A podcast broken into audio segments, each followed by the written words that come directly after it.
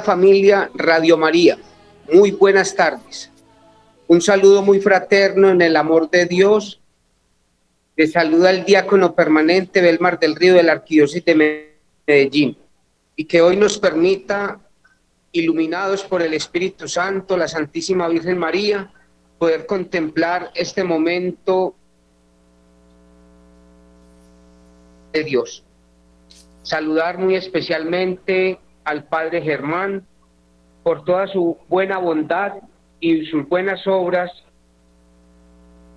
a través de Radio María y en especial con este programa con los brazos abiertos. Saludar a Jenny, coordinadora en la ciudad de Medellín. Un saludo también muy fraterno para don Javier Ramírez, coordinador del Banco de Alimentos, y al padre Samuel Villa, delegado para el diaconado permanente en la ciudad de Medellín.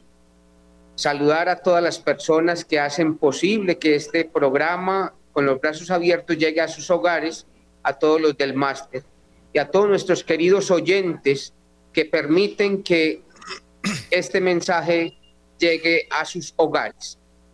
Hoy saludando pues muy especialmente a todos mis hermanos, a mi hermano diácono permanente Juan Osorio, en unión con sus invitados.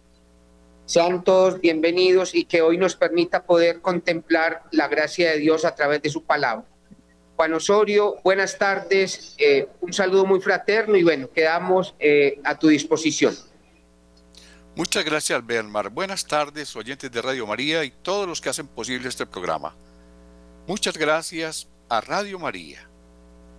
Este es un programa donde se nos ha permitido presentarnos para hacer eco del Evangelio, para anunciar la buena nueva, para anunciar que el amor está vivo. Nos acompañan esta tarde nuestro hermano Giovanni García y nuestro hermano Antonio. Preséntese por favor Antonio y Giovanni. Buenas tardes, queridos radio oyentes. Mi nombre es Antonio José Muñoz Bedoya. Estoy en la, en la etapa de síntesis en la Escuela Diaconal San Lorenzo. Giovanni. Sí, muy buenas tardes para todos. Eh, agradezco la invitación que nos han extendido. Eh, mi nombre es Giovanni Adolfo García Ruiz. Eh, estoy en la etapa de pastor alumno en la Escuela Diaconal San Lorenzo y espero poder compartir con ustedes y compartir mi experiencia en esta formación al diaconado permanente. Muchas gracias por la invitación. Estimados oyentes, asumamos una actitud de oración. Pidámosle al Espíritu Santo que nos dé espíritu de oración, espíritu de recogimiento, espíritu de piedad. Los invito a orar, a pedir al Espíritu Santo que nos ilumine. Oh Espíritu Santo, amor del Padre y del Hijo, inspírame siempre lo que debo pensar, lo que debo decir, cómo debo decirlo, lo que debo callar, cómo debo actuar, lo que debo hacer para la gloria de Dios, el bien de las almas y mi propia santificación.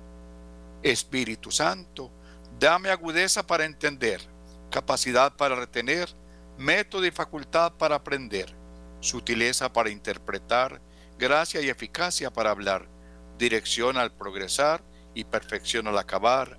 Amén. Gloria al Padre y al Hijo y al Espíritu Santo, como era en el principio, ahora y siempre, por los siglos de los siglos. Amén. Estimados oyentes, caros amigos que nos acompañan a esta hora en Radio María, hoy los invito a reflexionar con una palabra maravillosa que nos trae precisamente el día de esta fiesta. Hoy celebramos la fiesta de la conversión de San Pablo apóstol. Lo encontramos en el capítulo 9 de los Hechos de los Apóstoles. Dice el capítulo, dice el texto, Saulo, que todavía respiraba amenazas de muerte contra los discípulos del Señor, se presentó al sumo sacerdote y le pidió cartas para las sinagogas de Damasco, a fin de traer encadenados a Jerusalén a los seguidores del camino del Señor que encontrara, hombres o mujeres.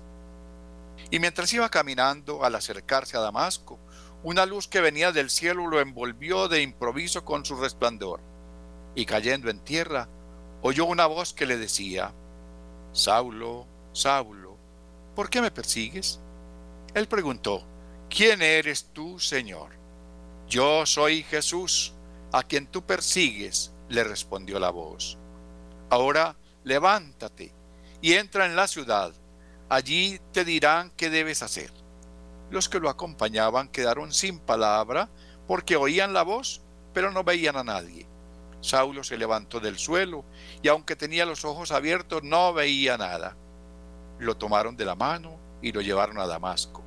Allí estuvo tres días sin ver y sin comer ni beber. Vivía entonces en Damasco un discípulo llamado Ananías, a quien el Señor dijo en una visión, Ananías. Él respondió, aquí estoy, Señor. El Señor le dijo, ven a la calle llamada recta y busca en casa de Judas un tal Saulo de Tarso. Él está orando y ha visto en una visión a un hombre llamado Ananías que entraba y le imponía las manos para devolverle la vista. Ananías respondió, Señor, oí decir a muchos que este hombre hizo un gran daño a tus santos en Jerusalén. Y ahora está aquí con plenos poderes de los jefes de los sacerdotes para llevar presos a todos los que invocan tu nombre. El Señor le respondió, Ve a buscarlo, porque es un instrumento elegido por mí para llevar mi nombre a todas las naciones, a los reyes y al pueblo de Israel. Yo le haré ver cuánto tendrá que padecer por mi nombre. Ananías fue a la casa, le impuso las manos y le dijo, Saulo, hermano mío, el Señor Jesús, el mismo que se te apareció en el camino, me envió a ti para que recobres la vista y quedes lleno del Espíritu Santo. En ese momento cayeron de sus ojos una especie de escamas y recobró la vista. Se levantó y fue bautizado. Después comió algo y recobró sus fuerzas. Saulo permaneció algunos días con los discípulos que vivían en Damasco y luego comenzó a predicar en las sinagogas que Jesús es el Hijo de Dios. Palabra del Señor. Gloria a ti, Señor. Hermanos muy queridos, reflexionemos con este texto de los Hechos de los Apóstoles.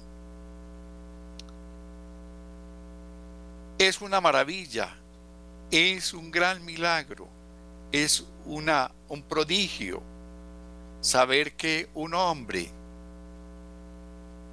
que estaba en contra de Jesús ahora se ha puesto por gracia del mismo Jesús en favor. ¿Qué dicen estimados oyentes? ¿Ha pasado en la vida nuestra algo parecido? ¿Hemos vivido sin el Señor o incluso le hemos perseguido, le hemos despreciado, le hemos negado? Pero hoy, ¿cómo es nuestra vida? ¿Ha cambiado? Nos hemos reconciliado, hemos reconocido en Jesús el Hijo de Dios, hemos reconocido en Jesús la paz, el camino, la verdad, la vida. Reflexionemos un momento. Espero sus comentarios, mis compañeros eh, Antonio y Giovanni. Pensemos unos minutitos, unos segundos y compartamos el sentir de este mensaje.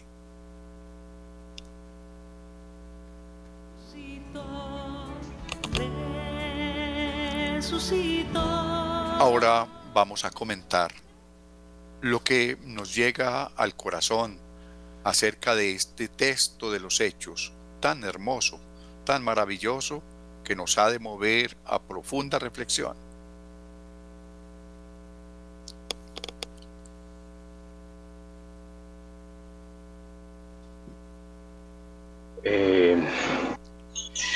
A ver, eh, quisiera comentar al respecto de esta lectura de la conversión de Pablo, que obviamente en, mi caso concreto, a manera de testimonio, eh, yo también tuve una experiencia similar, en el sentido de que en un determinado momento de mi vida, pues viví contrariamente a lo que es vivir como un cristiano, como un seguidor de Jesús.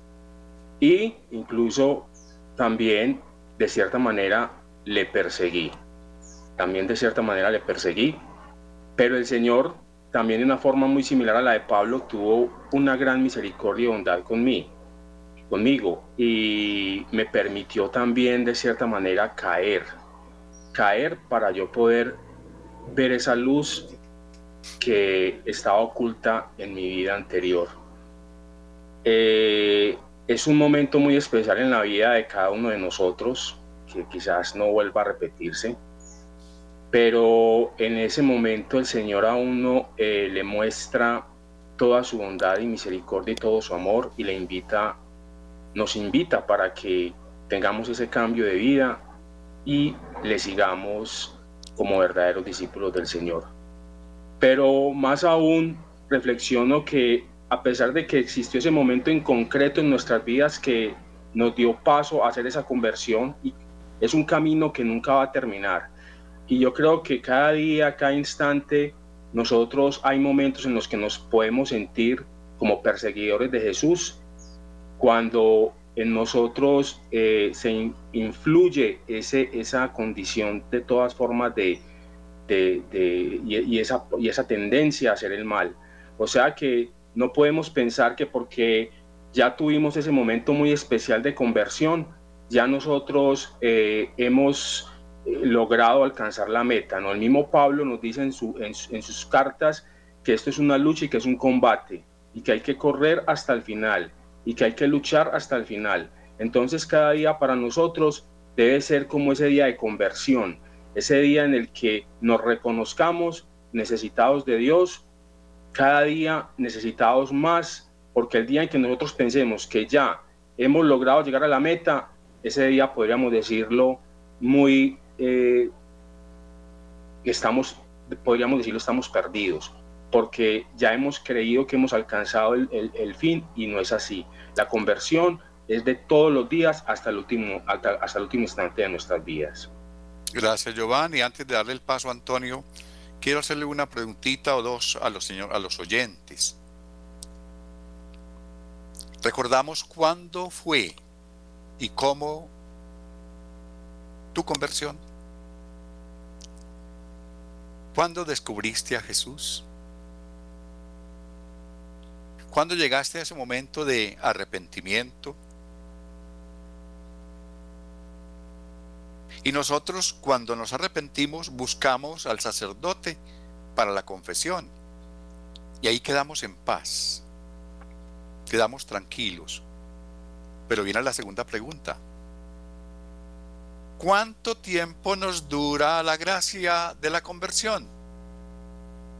Porque San Pablo se convierte, pero hasta la muerte lo da todo. Toda su vida, todo su esfuerzo Pablo, el apóstol de los gentiles, recorrió cual ninguno todas las comarcas conocidas para llevar el Evangelio. Es decir, se convirtió de verdad. Y entonces, ¿a mí cuánto tiempo me dura mi conversión?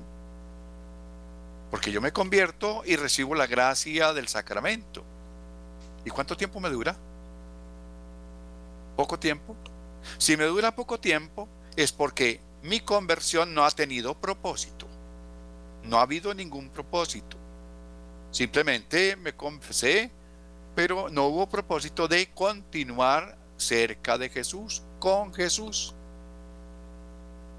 Ahí les dejo, estimados oyentes, ese pensamiento. ¿Cuándo usted se convirtió? ¿Cuánto hace? ¿En qué circunstancias? Como decía Giovanni, parecidas a las de San Pablo. ¿Y cuánto tiempo te duró esa primera conversión? Y si aún sigues por caminos que no son, te quieres convertir, hazlo. No dudes. Ve y busca al sacerdote. Acude a la Eucaristía. Ve y conviértete. Ve y pide perdón. Todos podemos ir al Señor a pedir perdón. Antonio. Bueno, mis queridos radioescuchas, esta fiesta de San Pablo es un recordatorio muy, muy particular, muy poderoso pues para mi vida en este caminar. ¿Por qué?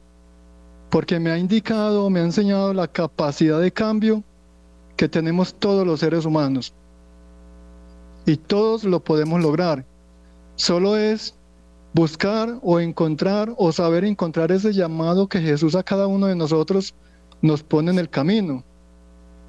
Cuando recibimos, cuando recibimos ese llamado, estamos dispuestos a aceptarlo, también tenemos que estar dispuestos a hacer un cambio en nuestras vidas, como lo he hecho yo en particular, con mis dificultades, mis debilidades, con todo lo que el día a día me pone en el camino.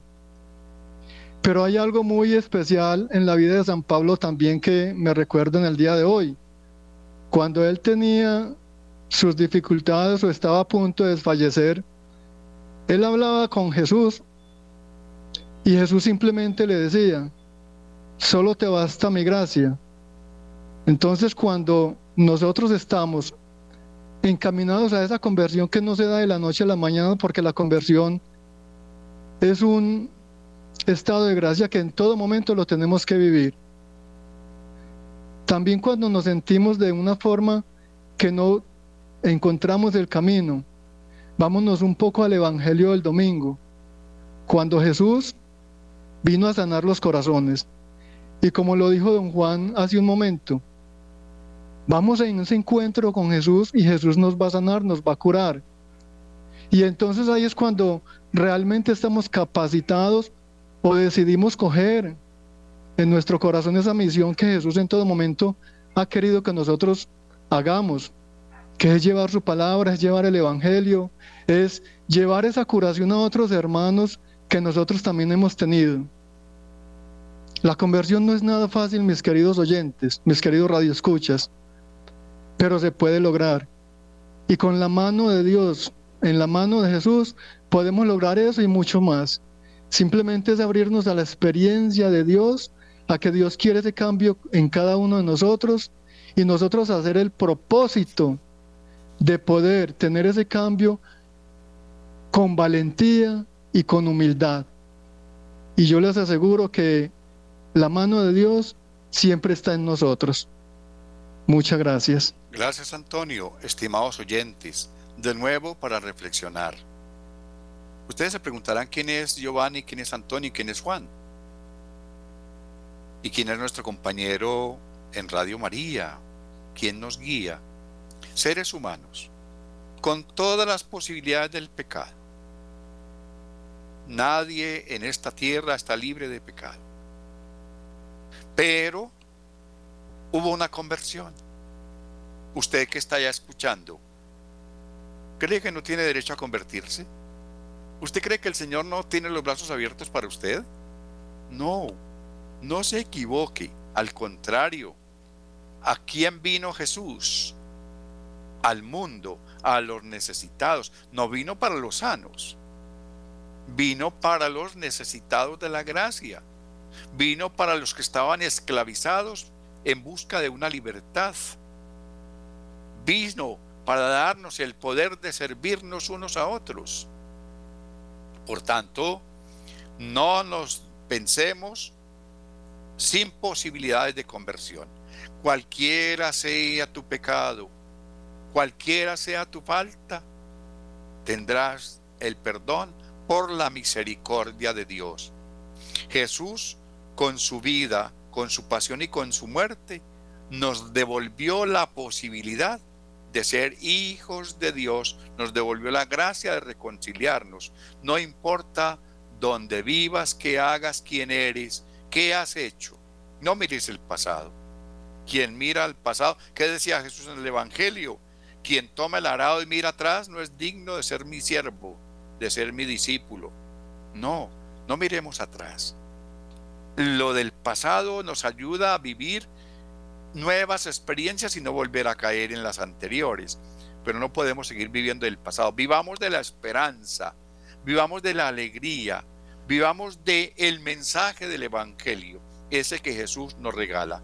Estimados oyentes, todos llamados a la conversión, todos llamados a la salvación. Muy bien, vamos a dejar un poquito a San Pablo y nos vamos con el texto del Evangelio del próximo domingo para que lo reflexionemos y lo preparemos un tanto. Queremos que cuando tú vayas a la Santa Misa, ya lleves alguna idea de a qué vas. Entre otras cosas, dos palabritas de a qué vamos a la iglesia. Mire, cuando estamos reunidos en la iglesia, vamos porque nos consideramos miembros de una comunidad. ¿Y a qué vamos? Vamos a buscar al mismo Jesús. Y lo buscaremos el domingo cuando llegues a tu templo, a tu capilla, a tu parroquia. Mira dos lugares. El lugar donde se lee la palabra y el lugar donde se consagra el pan y el vino y se convierten por ese milagro maravilloso en el cuerpo y sangre. Hermano, tú vas al templo, nosotros vamos al templo para encontrarnos como hermanos con Jesús en la palabra que es el mismo Jesús y en la Eucaristía que es el mismo Jesús. Por tanto, nos une un gran deseo, encontrarnos con Jesús. Miremos el texto del Evangelio del próximo domingo para que hagamos alguna reflexión. Entraron en Cafarnaúm y cuando llegó el sábado, Jesús fue a la sinagoga y comenzó a enseñar. Todos estaban asombrados de su enseñanza, porque les enseñaba como quien tiene autoridad y no como los escribas. Y había en la sinagoga un hombre poseído de un espíritu impuro, que comenzó a gritar, ¿qué quieres de nosotros, Jesús Nazareno? ¿Has venido para acabar con nosotros? Ya sé quién eres, el santo de Dios. Pero Jesús lo increpó diciendo, cállate y sal de este hombre. El espíritu impuro lo sacudió violentamente y dando un alarido salió de ese hombre. Todos quedaron asombrados y se preguntaron unos a otros, ¿qué es esto? Enseña de una manera nueva, llena de autoridad, da órdenes a los espíritus impuros y estos le obedecen. Y su fama se extendió rápidamente por todas partes en toda la región de Galilea. Palabra del Señor.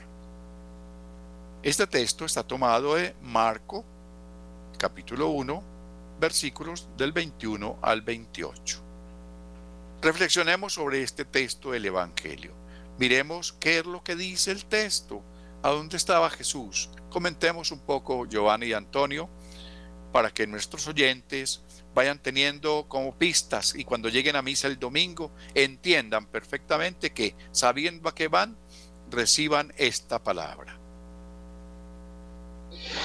Pues a ver, en primer lugar, encontramos a Jesús eh,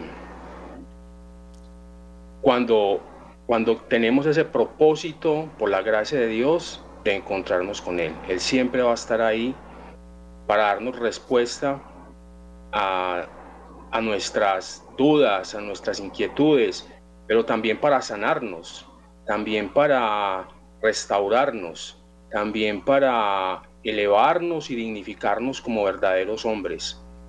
Este Evangelio nos permite ver que el Señor nos está esperando.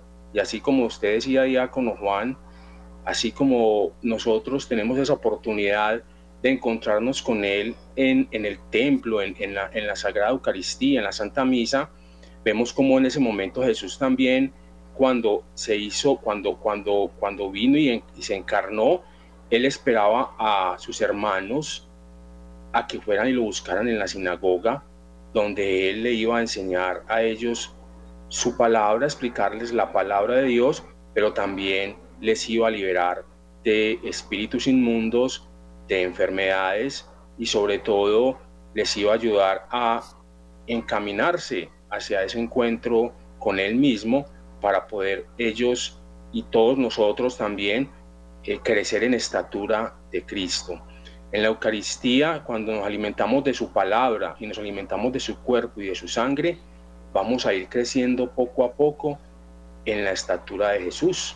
Vamos a ir configurándonos con Jesús y vamos a ir encontrando el verdadero sentido, la verdadera dimensión, la verdadera propósito de nuestras vidas, de por qué hemos sido creados y para qué hemos sido creados. La Eucaristía es como vivir un cielo en la tierra.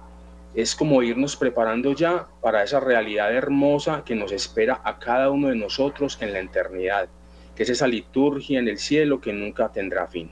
Entonces por eso invito, los invito a todos ustedes a que nunca dejemos de asistir a ese encuentro con Jesús en su casa, donde se nos da de comer en su cuerpo y su sangre y nos va a alimentar con su palabra. Pero siempre, siempre procurando ir reconciliados con el Señor, en ese camino en ese proceso de conversión, sabiéndonos amados por Jesús, esperados por Él y perdonados por Él. Tengamos siempre presente que Dios es amor, es misericordia y nos ama a todos sin importar cuál es nuestra condición, cuál es nuestra enfermedad, cuál es nuestra dolencia, cuáles son nuestras miserias. Gracias, Giovanni. Jesús descubre los, la gente descubre en Jesús que habla con autoridad. La autoridad de Jesús es bien clara, es el servicio. La autoridad de Jesús es en servir a los demás. Y mire que los endemoniados, Jesús no los deja hablar, porque van a decir quién es. Ellos saben quién es. Y Jesús todavía no es el momento para que la gente sepa quién es Jesús. Por eso no los deja hablar.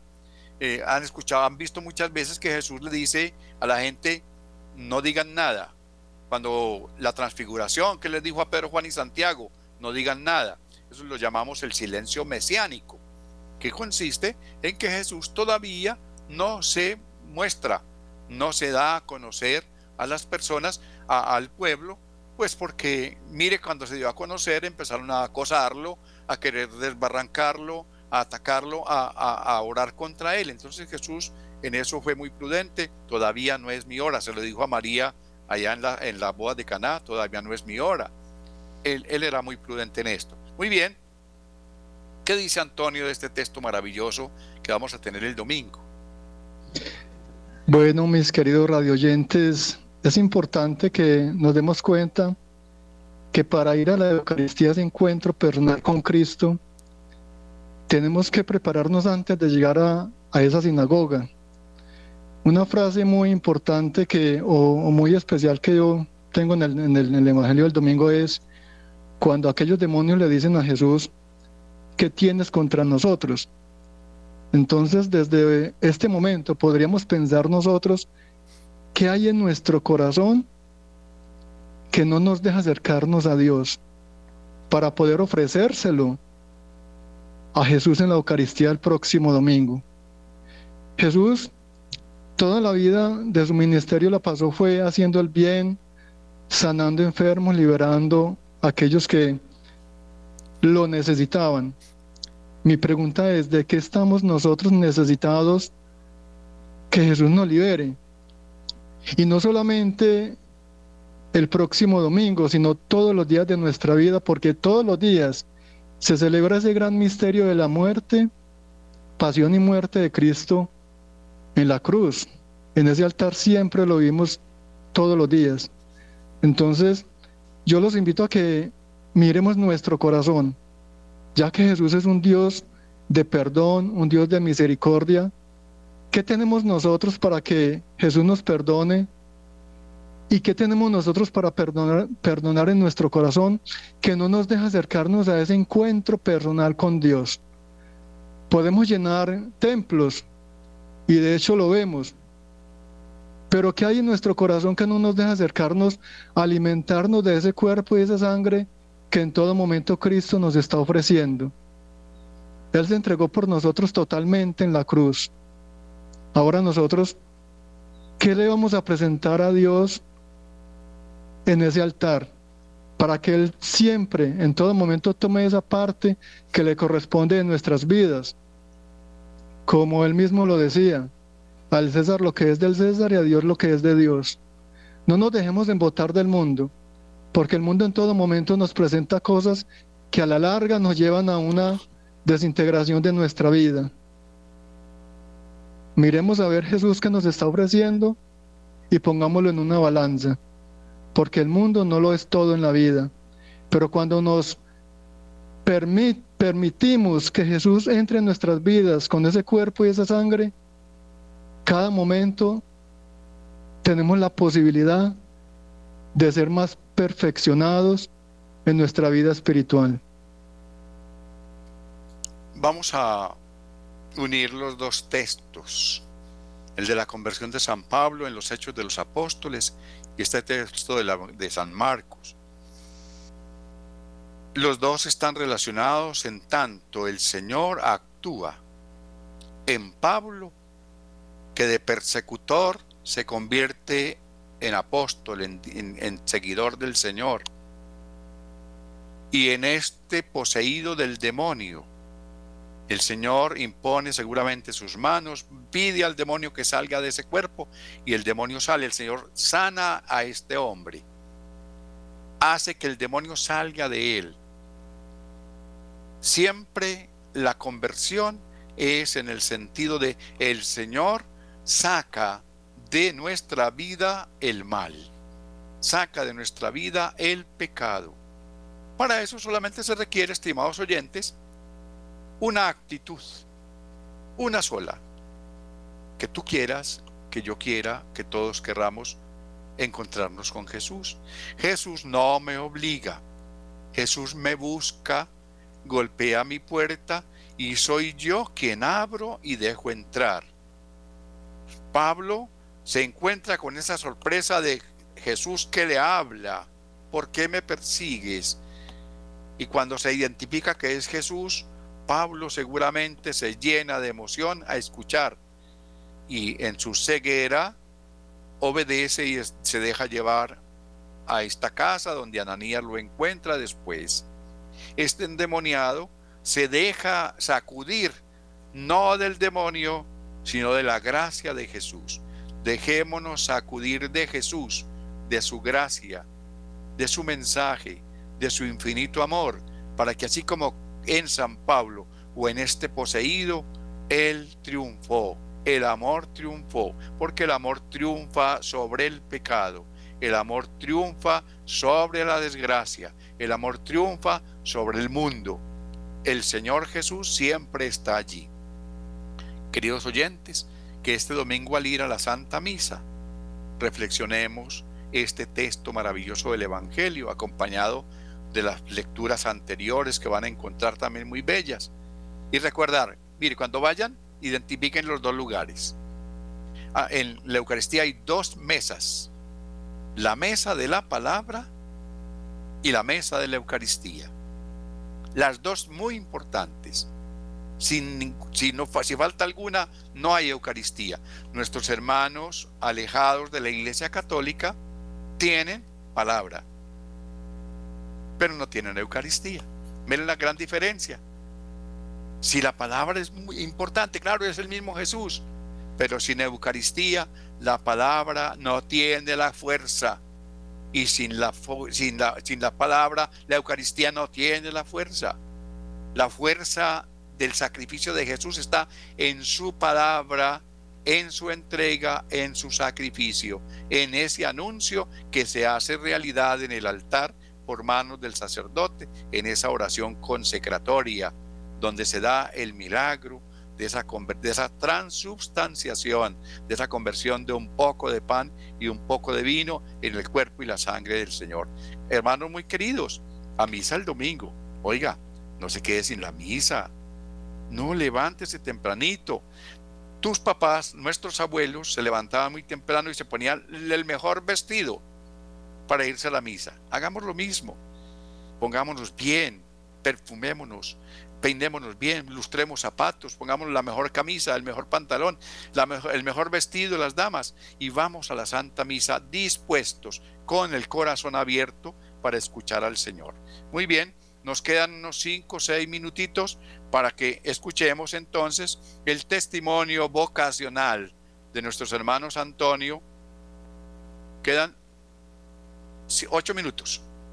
¿Ah? Ok, muy bien, gracias. Nos quedan ocho minutitos. Entonces, Giovanni y Antonio, por favor, empezando Antonio, ¿cuál es su testimonio vocacional para los hermanos que nos escuchan? ¿Qué ha pasado en tu vida, Antonio?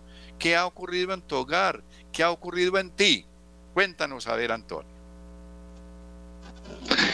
Don Juan, muchas gracias. Esto lo emociona a uno cuando uno habla de, este testimonio vocacional, porque es que cuando uno recibe el llamado, todo cambia en nuestras vidas, nuestras familias, nuestros hijos, esa forma de vivir más en comunión, en comunidad familiar, se va transformando de una forma que uno mismo ni lo cree. La, la, gente de fuera son los que le, le dicen a uno, ve cómo has cambiado en esto, cómo has cambiado en lo otro. Entonces, esta parte vocacional, cuando se, se toma con seriedad, no es que uno cambie por obligación, es que Dios lo va cambiando a uno y van mejorando mucho las cosas en el entorno de nuestras vidas, en nuestro trabajo, en nuestra relación con nuestros hermanos que eh, de las cuales hacemos partícipes en todo momento de, de nuestro trabajo,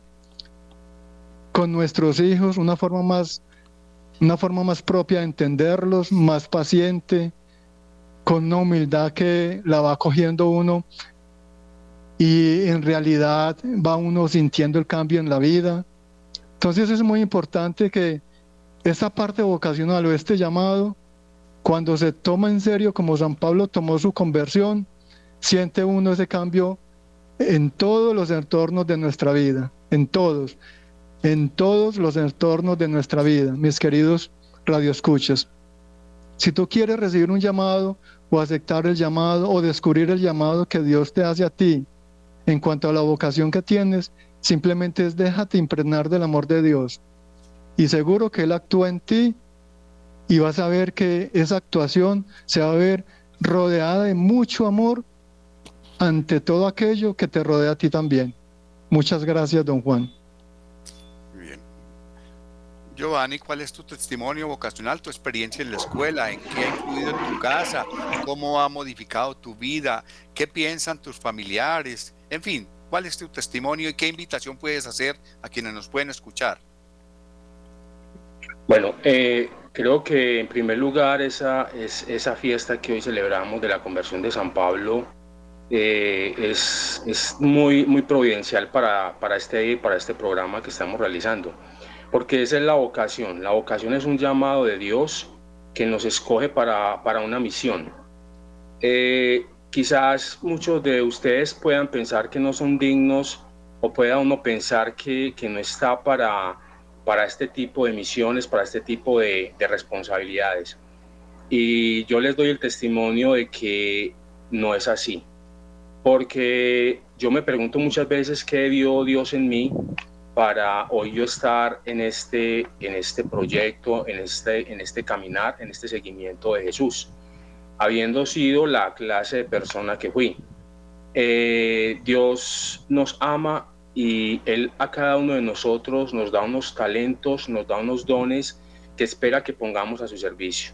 Y Él sale primero a nuestro encuentro, y fue el caso mío. Salió a mi encuentro, me llamó, me convocó por la gracia de Dios yo le respondí y la verdad es que eh, la experiencia que he tenido es maravillosa. Es de la noche al día, literalmente. Es pasar de vivir en esa oscuridad, en esas tinieblas, en esa desesperanza, en esa tristeza, a vivir con alegría, con amor, con esperanza, en luz y con un propósito de vida. Mi vida matrimonial eh, se ha enriquecido de una manera eh, impresionante. Eh, cada día amo más a mi esposa, cada día la valoro más, cada día le doy gracias al Señor una y otra vez por haberme dado esa mujer tan maravillosa, por haberme dado los hijos que, que nos ha dado y que, y que hemos podido ir creciendo y transmitiéndole nuestra fe el uno responderle al Señor, como dice la misma palabra de Dios, eh, el Señor no se deja ganar en generosidad. Él nos va a dar el ciento por uno y Él nos va a llenar nuestras vidas de gozo, de, sentido. en la escuela diaconal he encontrado eh, una familia, en primer lugar, unos formadores que, que se preocupan por nosotros, que nos cuidan como a sus hijos, que están pendientes de nuestro caminar, de nuestra formación, de irnos guiando, corrigiendo, y, nos, y es la voz del Señor, es la voz del Señor a través de ellos que nos va diciendo qué tenemos que mejorar y cada día vamos viendo esos resultados en nuestras vidas. Y les cuento que el diácono, la palabra diaconía significa servicio. Eso es lo que nosotros somos y a lo que estamos llamados cada uno de nosotros, a servir al Señor en los más necesitados, a servir al Señor en los, en los pobres, en los que están en las cárceles, en los que en las familias, porque estamos llamados a revitalizar la familia que está siendo tan, tan puesta a prueba en nuestros días. Eso es lo que los diáconos queremos hacer en, en la sociedad y en la iglesia, hacer que, la, que las familias vuelvan a, a, tener ese enfoque y, esa, y a Cristo como centro. Muchas gracias. Gracias, gracias Giovanni. Muy bien. Gracias por la invitación. Muchas gracias por la invitación. Mucho gusto. A ver, estimados oyentes de Radio María, estamos celebrando 25 años de los primeros ordenados. En el 1999 nos ordenaron a 17 hombres casados, entre ellos este servidor. Así que estamos celebrando 25 años. Acompáñenos con su oración. Oren por el diaconado permanente. Somos servidores de la comunidad, servidores de la iglesia. El poder que nos da la ordenación es para servirles no para otra cosa, es para estar dispuestos al servicio. Así que vamos a celebrar este año esos 25 años de servicio a la comunidad con mucho cariño, acompañados siempre por sus oraciones. Rueguen al Señor porque haya vocaciones sacerdotales y diaconales. Las vocaciones pueden disminuir, las vocaciones sacerdotales disminuyen si las familias no siembran en sus hijos oración, respeto, obediencia, sacramentos, encuentro con el Señor. La familia es la primera, la primera iglesia, la iglesia doméstica, padres de familia, sobre todo los que están ahora con niños pequeños, lleven a sus niños a la misa, enséñenles a descubrir a Jesús en la palabra y en el altar, en la Eucaristía. Así que dispongámonos pues todos a celebrar vamos a hacer nuestra oración final. hacer nuestra oración final todos. Nos unimos todos en oración para darle gracias al Señor por habernos permitido estar en esta tarde con ustedes, por el día que nos ha regalado, por la vida que nos ha dado, por la familia, por nuestros hijos y esposas, por nuestras comunidades tan queridas, por nuestros párrocos, nuestros sacerdotes, que con tanto empeño se entregan al servicio de las comunidades. Roguémosle al Señor que nos haga fieles servidores a Jesús y a la iglesia en nuestros hermanos, que unidos en comunión con nuestro obispo, con nuestros sacerdotes, con nuestros hermanos servidores, los catequistas, los laicos comprometidos, que unidos a toda la gente, a todo el pueblo, a todos los oyentes, el Señor nos lleve a descubrirlo en su infinito amor, en su misericordia, en su gracia. Roguémoslo a través de la Santísima Virgen María. Oh Señora mía, Oh Madre mía, yo me ofrezco enteramente a vos. En prueba de mi filial afectos consagro en este día mis ojos, mis oídos, mi lengua, mi corazón, en una palabra todo mi ser, ya que soy todo vuestro, oh Madre bondad, guardadme y defendedme como hijo y posición vuestra. Amén. María, auxilio de los cristianos, ruega por nosotros. Muchas gracias que pasen buena tarde. Gracias a Radio María, gracias a quienes han hecho posible este programa, gracias a quienes nos han acompañado en el máster, en la dirección. Muchas, muchas gracias. Que tengan una muy buena tarde.